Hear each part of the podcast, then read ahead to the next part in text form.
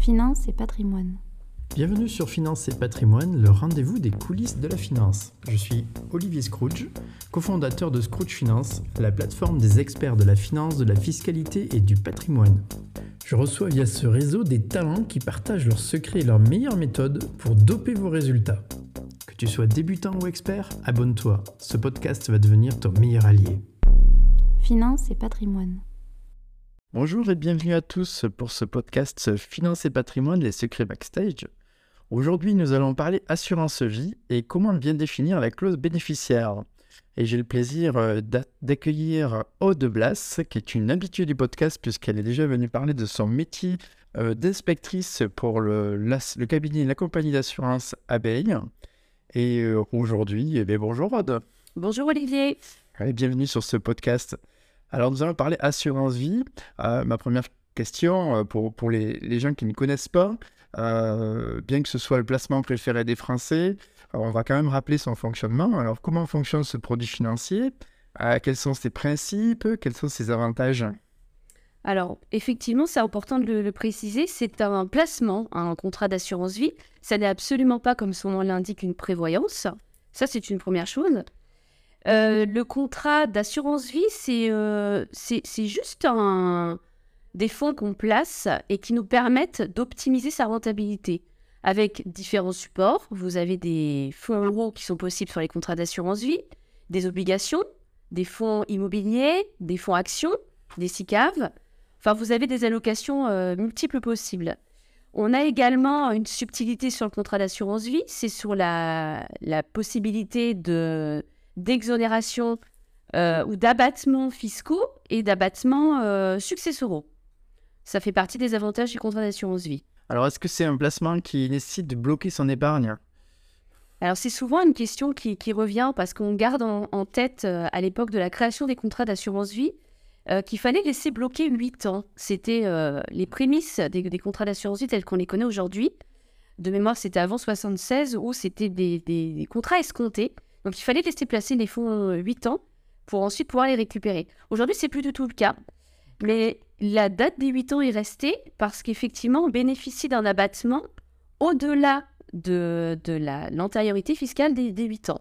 Donc non, pour répondre à sa question, Olivier, le placement est complètement libre. On peut placer sur un contrat d'assurance vie aujourd'hui et récupérer dans ses fonds dans 6 mois si on le souhaite. D'accord. Le seul, le seul inconvénient, ce sera qu'on perdra, enfin, on n'aura pas l'avantage fiscal qui, qui fait partie du package. Exactement. Très bien. Euh, merci, merci pour cette précision. Euh, alors, est-ce que, est que du coup, j'ai intérêt à prendre date à un moment donné euh, de ma vie en ouvrant un contrat et, ceci dit, avant un certain âge, est-ce qu'il y, a, un intérêt? Ah, je dirais oh que oui, oh que oui. C'est vraiment sur les contrats d'assurance vie la date d'ouverture qui va faire foi. Donc, quel que soit le montant placé, vous pouvez ouvrir des contrats d'assurance vie avec 100 euros mais c'est l'âge, la date d'ouverture, pardon, qui va faire foi sur l'antériorité fiscale. Donc je vous dirais que dès que votre enfant naît, il a euh, deux mois, n'hésitez pas, ouvrez un contrat d'assurance vie, sans forcément placer des fonds si euh, financièrement ça vous est difficile, mais il sera certainement content d'obtenir son contrat et de l'utiliser quand il aura 20 ans, parce qu'il aura déjà passé cette barrière fatidique, j'allais dire, des, des 8 ans, et on ne connaît pas non plus la fiscalité qui sera applicable dans 20 ans on peut penser qu'elle évoluera pas forcément dans le sens euh, positif du contribuable et de se dire j'ai pris l'antériorité, mon contrat il est de maximum 2023 et donc plus tôt vous l'ouvrez, plus vous aurez d'avantages.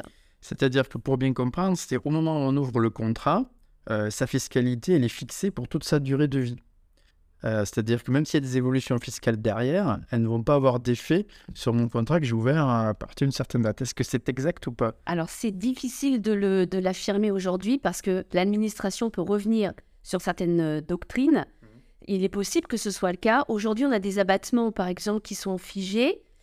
Euh, c'est dans le collimateur de, l'administration et également du gouvernement de pouvoir modifier ces, et réduire le montant des abattements. Quoi qu'il en soit, on sait ce qui est acquis aujourd'hui donc d'ouvrir en 2023 son contrat d'assurance vie va figer aujourd'hui la fiscalité. Si elle évolue défavorablement dans le temps, on aura conservé les avantages peut-être qui ne reviendront pas de façon rétroactive, peut-être. Si c'est le cas, et par exemple améliorer la fiscalité rien ne nous empêchera d'ouvrir un nouveau contrat fiscalement plus avantageux. C'est difficile de répondre, savoir est-ce qu'il y aura un impact ou pas. Aujourd'hui, on peut penser que non. Ce qui est acquis reste acquis. D'accord. Hum, est-ce que, donc, par rapport à ça, est-ce que donc, l'assurance vie est un outil de, transmission c'est de, son patrimoine euh, financier euh, Est-ce que, euh, du coup, il y a un intérêt à définir et comment définir les clauses bénéficiaires d'une assurance vie? Alors ça, c'est un point clé, la clause bénéficiaire d'une assurance vie. Alors, elle est modulable et modifiable à tout moment. Donc, ce qui est important, c'est de, se projeter, mais pas que. Il faut définir sa clause bénéficiaire telle qu'on la souhaite au moment où on place ses fonds et au moment où on fait son placement. Notre euh, situation de vie va évoluer, on aura peut-être des enfants, peut-être des petits-enfants, on va se marier, on va peut-être divorcer, notre situation va évoluer. Donc, ce qui est important, c'est de la définir au moment où on souscrit. Pas forcément se projeter euh, dans, euh, dans 10 ans, 20 ans et de, de, de, définir, une clause, de définir une clause bénéficiaire qui soit valable euh, pour, pour toute sa, une projection future potentielle, mais de définir au contraire quelque chose qui marche actuellement. Exactement. Pour demain. Parce que l'avantage d'une clause bénéficiaire, c'est qu'on peut la modifier quand on veut. D'accord. comment, comment, ça se modifie? Est-ce que c'est un processus simple? C'est très simple. Il y a un formalisme extrêmement simple. Euh, une simple lettre aux compagnies d'assurance avec votre numéro de contrat, votre identité et la date, et vous dites que vous, je sous-signez Monsieur Pierre Dupont, souhaite dorénavant modifier ma clause bénéficiaire comme suit, et vous la notifiez selon vos, vos souhaits du moment. D'accord. Donc en réalité, de notre vivant, on fait ce qu'on veut notre clause bénéficiaire. Ne nous privons pas euh, de, de, faire ce qu'on veut aujourd'hui et n'essayons pas d'anticiper l'avenir, puisqu'on ne connaît pas l'état de, de son patrimoine futur. Et du coup, par exemple, si je mets mon, conjoint bénéficiaire et que, que je divorce, euh, ben, je, je, pourrais être amené à dire, euh, dans ce cas-là, euh, à la changer. Alors ça, c'est très, très important. Il y a eu tellement de sujets et tellement de, de difficultés, j'allais dire, juridiques à ce niveau-là. Une importance majeure, si vous mettez mon conjoint, c'est votre conjoint au moment du décès. Bon, donc là, il n'y a pas de sujet, il n'est pas nommé. Si vous nommez votre conjoint en, termes de qualité de conjoint et son nom, encore faut-il que votre conjoint soit toujours votre époux au moment du décès. Si ça n'est plus le cas, et votre conjoint décide de faire valoir cette clause bénéficiaire, il est possible d'aller devant les tribunaux et le juge pourra statuer de la bonne euh, application de la clause bénéficiaire. Un vrai conseil, notifiez pas la qualité de conjoint vous notez Monsieur Pierre Dupont, date et lieu de naissance, et ensuite vous modifiez si vous venez à, divorcer. D'accord. Mais évitez de combiner la qualité avec l'identité du, bénéficiaire. Parce que ça fait euh, beaucoup, ça, ça, mène au tribunal, ce genre. Exactement. Si ça n'est plus votre conjoint au moment du décès, ça peut poser un vrai, un vrai problème. Le conjoint peut payer un versement au titre du fait que son nom apparaît dans, Exactement. Votre nouveau conjoint qui a la qualité vraiment de conjoint au moment du décès va venir euh, dire bah écoutez c'est moi le conjoint. Oui mais le haut conjoint est accolé le nom de mon ex-femme qui sera bénéficiaire de cette en fait Exactement. Évitons cette ambiguïté.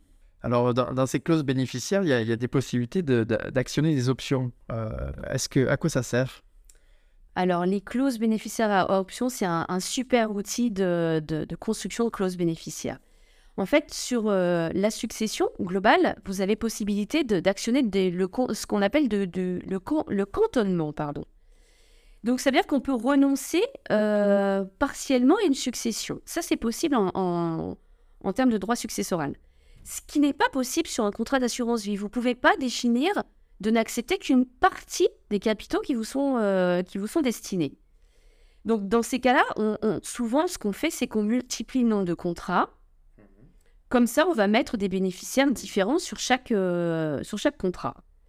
La clause à option, ça permet de laisser le choix aux bénéficiaires désignés de ne récupérer qu'une partie des capitaux au moment du décès. Parce qu'aujourd'hui, ce qu'il faut comprendre, c'est qu'on ne connaît pas l'état de son patrimoine quand euh, le conjoint, par exemple, quand, on va, quand ils vont décéder. Ça peut se passer dans 20 ans, Aujourd'hui, j'ai 500 000 euros sur un contrat d'assurance vie. Enfin, mon conjoint a 500 000 euros sur un contrat d'assurance vie. Je suis bénéficiaire.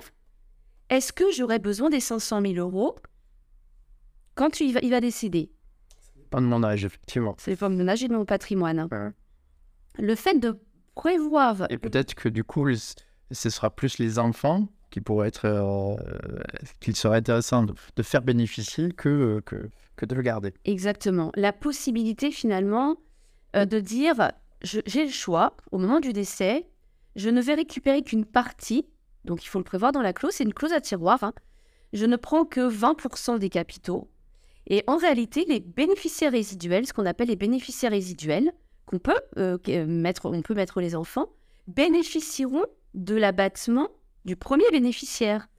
Je vais vous donner un cas concret. C'est que lorsque vous avez passé 70 ans, le conjoint est exonéré de droits de succession, donc de toute façon, le conjoint récupère les capitaux sans payer de droits. Pour autant, le contrat d'assurance vie qui sera reversé sur le, sur le bénéficiaire, la conjointe, a passé ses 70 ans. Si elle n'utilise pas ces fonds-là, les enfants qui sont bénéficiaires de la maman n'auront un seul abattement que de 30 500, le reste est soumis à droit de succession.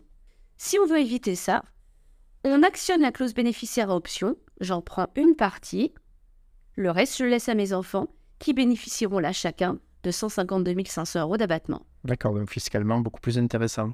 Exactement. Oui, Parce qu'on l'a peut-être pas précisé euh, suffisamment dans l'introduction, dans la présentation de l'assurance vie, mais c'est un outil aussi qui, qui permet de- faciliter fiscalement euh, la succession. Et euh, on n'a pas parlé des modalités, mais juste pour, pour mémoire. Tous les fonds qui sont placés sur des contrats d'assurance vie avant 70 ans, en fait, vous permettent de pouvoir exonérer vos bénéficiaires à hauteur de 152 500. Donc c'est bien par bénéficiaire. Ça veut dire que si vous avez un contrat d'assurance vie euh, d'un million d'euros avec 10 bénéficiaires, ils ne paieront absolument aucun droit de succession, quel que soit le lien de parenté. hein. D'accord. Et après 70 ans, la donne est différente. Si vous placez sur un contrat d'assurance vie après 70 ans, les bénéficiaires auront un abattement global de 30 500 euros sur les faux placés. La plus-value est exonérée pour le coup. Et ensuite, c'est les droits de succession qui vont s'appliquer. D'accord. D'où l'intérêt de prendre date avant cette, euh, cet âge-là. Exactement. Et de pouvoir placer également avant 70 ans. De placer tout, donc de, de vraiment régler cette partie-là avant l'âge de 70 ans. Exactement. Ou avoir aussi, vous savez qu'il y a des subtilités fiscales, on parlait de l'antériorité. Si vous bénéficiez et vous avez ouvert des vieux contrats avant 20 novembre 1991, surtout gardez-les ouverts. Ils ont une fiscalité successorale extrêmement avantageuse qui vont vous permettre de vous pouvoir replacer après 70 ans en bénéficiant des abattements, euh, des abattements de- d'avant 70 ans.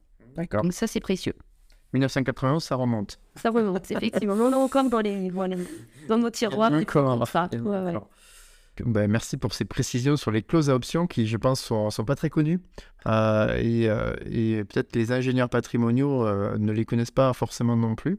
Donc ça, ça, ça- c'est forcément un partage intéressant pour tous les professionnels qui nous écoutent. Ces options-là, est-ce que c'est si intéressant de les utiliser? Parce que je pourrais aussi ouvrir plusieurs assurances vie en multipliant les bénéficiaires.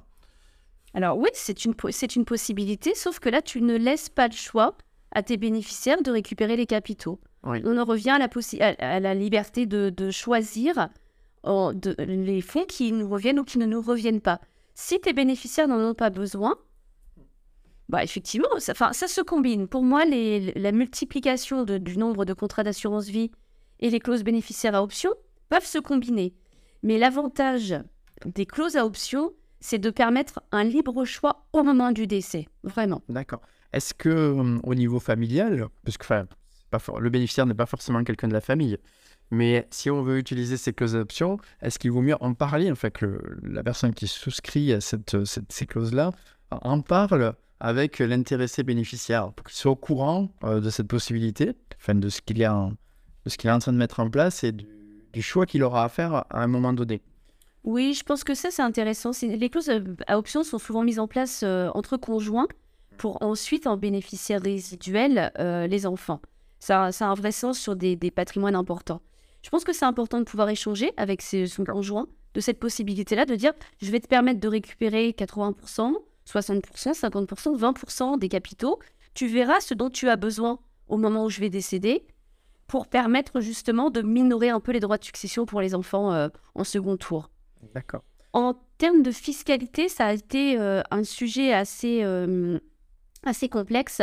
les clauses à option avaient été décriées à une, à une époque, puisque l'administration fiscale ne savait pas comment requalifier ces, ces fameux abattements. Et la réponse ministérielle qui a été donnée, c'est la réponse ministérielle Maluré en septembre 2016, qui a levé absolument toute ambiguïté. Donc aujourd'hui, les clauses à option sont acceptées dans toutes les compagnies d'assurance et fiscalement bénéficient du même abattement de premier rang en réalité. D'accord. Euh, que- quel est l'accompagnement qui est apporté euh, donc le jour J, après la disparition du souscripteur euh, Quel est l'accompagnement qui est apporté à, la personne qui, qui doit faire ce choix? Est-ce qu'il y a un... Parce que bon, peut-être à la souscription, on en parle de cette, cette partie option, euh, mais le décès peut arriver 20 ans, 30 ans, 40 ans plus tard. Donc euh, forcément, cette information, elle est perdue avec le fil du temps. Donc c'est c'est l'assureur qui, doit, qui est finalement le garant euh, de cette, de cette mise en place. Co- comment ça se passe? Effectivement, le conseiller prend contact avec le- le- la bénéficiaire désignée en lui expliquant toutes les possibilités qu'elle a de récupérer partiellement son capital. Et euh, le choix doit être fait à ce moment-là, euh, de dire, bon, ok, je récupère euh, le bénéfice du capital et j'actionne mon option à hauteur de 40% par exemple. Mais c'est un accompagnement au moment du décès et c'est le conseiller en gestion de patrimoine qui doit orienter au mieux sa cliente à ce moment-là et lui expliquer les- la fiscalité, les tenants de la fiscalité au moment de, ce choix à faire. Je rebondis parce qu'il y a, encore des sommes importantes d'argent en déshérence suite à, des successions car elles n'ont pas été réclamées par les bénéficiaires. Euh, et ces personnes-là peuvent rester introuvables par les assureurs. Euh, que faut-il faire pour s'en protéger? Alors, pour s'en protéger, ce qui est important, alors il y a encore effectivement beaucoup de, de- de sommes en déshérence. On a l'obligation, maintenant les assureurs ont l'obligation d'aller euh, rechercher les bénéficiaires, ce qui est parfois très compliqué. On a des clauses bénéficiaires qui sont très allégées, euh, uniquement nom et prénom, sans lien de parenté, sans lien de filiation avec le, la personne décédée. Donc ça nous est très difficile d'aller retrouver les, bénéficiaires. Euh, pour s'en protéger, euh, simplement, il est important de pouvoir laisser des dossiers euh, dans, sa, dans, son, dans ses papiers précisant qu'on a des contrats d'assurance vie et les mettre le plus clairement possible. Une clause bénéficiaire doit désigner nom, prénom, date et lieu de naissance. Voilà, c'est ça qui est, ça qui est important, qui Oui. permet de faciliter la recherche par la, la compagnie d'assurance. Exactement. Alors, une adresse peut être mise, sauf que vous savez très bien Oui. qu'une adresse peut être changée très rapidement. C'est, c'est- ça peut être difficile d'aller retrouver quelqu'un même avec l'adresse, mais nom, prénom, date et lieu de naissance, c'est beaucoup plus simple pour nous. C'est facilitant. Oui. Les, les compagnies d'assurance ont accès à des informations d'état civil ou euh, ont accès euh, de, à des informations euh, qui permettent de rechercher ces personnes ou elles font leur propre recherche Alors, en interne on a des recherches en interne, mais on a effectivement, euh, on peut travailler effectivement avec des aides de l'État, avec des généalogistes. Ça nous est arrivé aussi sur des dossiers complexes où il y avait des capitaux importants. Euh, et on a accès à des informations, oui. Et donc c'est très facile avec le date et lieu de naissance, identité complète, d'aller retrouver les bénéficiaires, à trouver quelqu'un. Même s'il est à l'étranger? Même s'il est à l'étranger. Oui, D'accord. oui, oui, Parce qu'en général, ils gardent des accroches euh, en France. et- oui. Donc en fait, euh, les, les sommes en déshérence sont de moins en moins importantes par suite à la mise en place de toutes ces lois euh, qui poussent les, les assureurs à rechercher et les moyens qui sont mis en place. Oui, il y en avait énormément. Il y en a de moins en moins, mais c'est pas pour autant qu'il ne reste pas euh, plusieurs. euh, Enfin, c'est- important, c'est colossal. hein. C'est colossal parce que les, les... on ne tro- on n'avait pas pris euh, conscience de l'importance de pouvoir euh, informer les bénéficiaires parce que c'était relativement tabou aussi de dire euh, je n'ai par exemple pas d'enfant et je décide de mettre bénéficiaire mon voisin ou un ami qui, qui s'occupe de moi. Donc je ne vais pas lui dire, mais je vais juste marquer son nom et son prénom sur mon contrat. Pour s'en protéger, donc on a vu qu'il il était important de mettre nom et prénom. Est-ce qu'il y a d'autres choses à faire au niveau familial ou par exemple euh, simple? Parce que le communiquer, c'est difficile de communiquer sur cette information. Tu as indiqué laisser des papiers, mais euh, c'est pas forcément évident. Est-ce que le notaire, euh, et dans le cadre d'un testament, euh, ça peut être une solution? Alors, euh, je vais aborder deux sujets. Le premier sujet, c'est le, le bénéficiaire acceptant. À une époque, on ne précisait pas au bénéficiaire euh, que, qu'on l'avait désigné sur un contrat d'assurance vie, tout simplement parce qu'il pouvait se porter bénéficiaire acceptant. Simple courrier à la compagnie pour dire j'ai connaissance que mon père a souscrit un contrat d'assurance vie et j'accepte les bénéfices du contrat. ça bloque le contrat d'assurance vie et ça empêchait le papa, par exemple, de pouvoir agir sur son contrat sans l'accord du bénéficiaire acceptant. Depuis quelques années, le bénéficiaire acceptant doit signer en même temps que le titulaire du contrat. Donc déjà, ça allégé un peu la donne. Ça permet de dire, je peux dire à mon enfant, je t'ai mis bénéficiaire de mon contrat, sans que lui, derrière, de façon un petit peu pernicieuse, aille euh, se désigner bénéficiaire acceptant. Ça n'est plus possible. Alors, tu- juste pour, euh, pour rappel, le bénéficiaire acceptant, qu'est-ce que ça veut dire en avec des mots plus simples? Ça veut dire qu'il bloque le contrat. Je, je me porte acceptant du contrat, du, du vivant de... du vivant, de, de- du contrat d'assurance vie. Et ça empêche le titulaire de pouvoir récupérer son argent sans la signature du bénéficiaire acceptant. D'accord, oui, d'accord. Donc ça, et ça, c'était quelque chose qui était actif jusqu'à un certain, il y a un certain nombre d'années. Oui, oui, oui. Et ça se faisait beaucoup sur les conjoints qui décidaient de quitter le foyer familial. Madame, par exemple, qui avait connaissance effectivement que son mari avait un contrat d'assurance vie, décide de faire euh, refaire sa vie. Elle envoyait un courrier à la compagnie d'assurance pour dire qu'elle se portait bénéficiaire acceptant. Il ne pourrait en aucun cas récupérer ses fonds ni changer sa clause bénéficiaire. D'accord, d'accord. Et ça, ça a disparu donc. Ça, ça a disparu. On peut toujours se porter bénéficiaire acceptant, mais il faut que ce soit notifié sur d'un commun accord. D'accord. Donc ça se fait maintenant effectivement très peu. On en voit beaucoup moins des bénéficiaires acceptants. D'accord. Ça, c'est le premier sujet. Le deuxième sujet, euh, on évoquait le, Notaire donc. le notaire, la possibilité de, de déposer sa- clause chez un notaire. Donc de, de faire connaître en fait l'existence de, de, de ces, ces- ces contrats d'assurance vie dans son testament pour que le jour de sa succession, finalement, il soit porté à la connaissance de, de- des bénéficiaires parce qu'ils seront inscrits dans le testament. Voilà, c'est c'est ça un petit peu l'idée euh, pour, pas ne, pour ne pas laisser euh, finalement potentiellement le contrat en déshérence.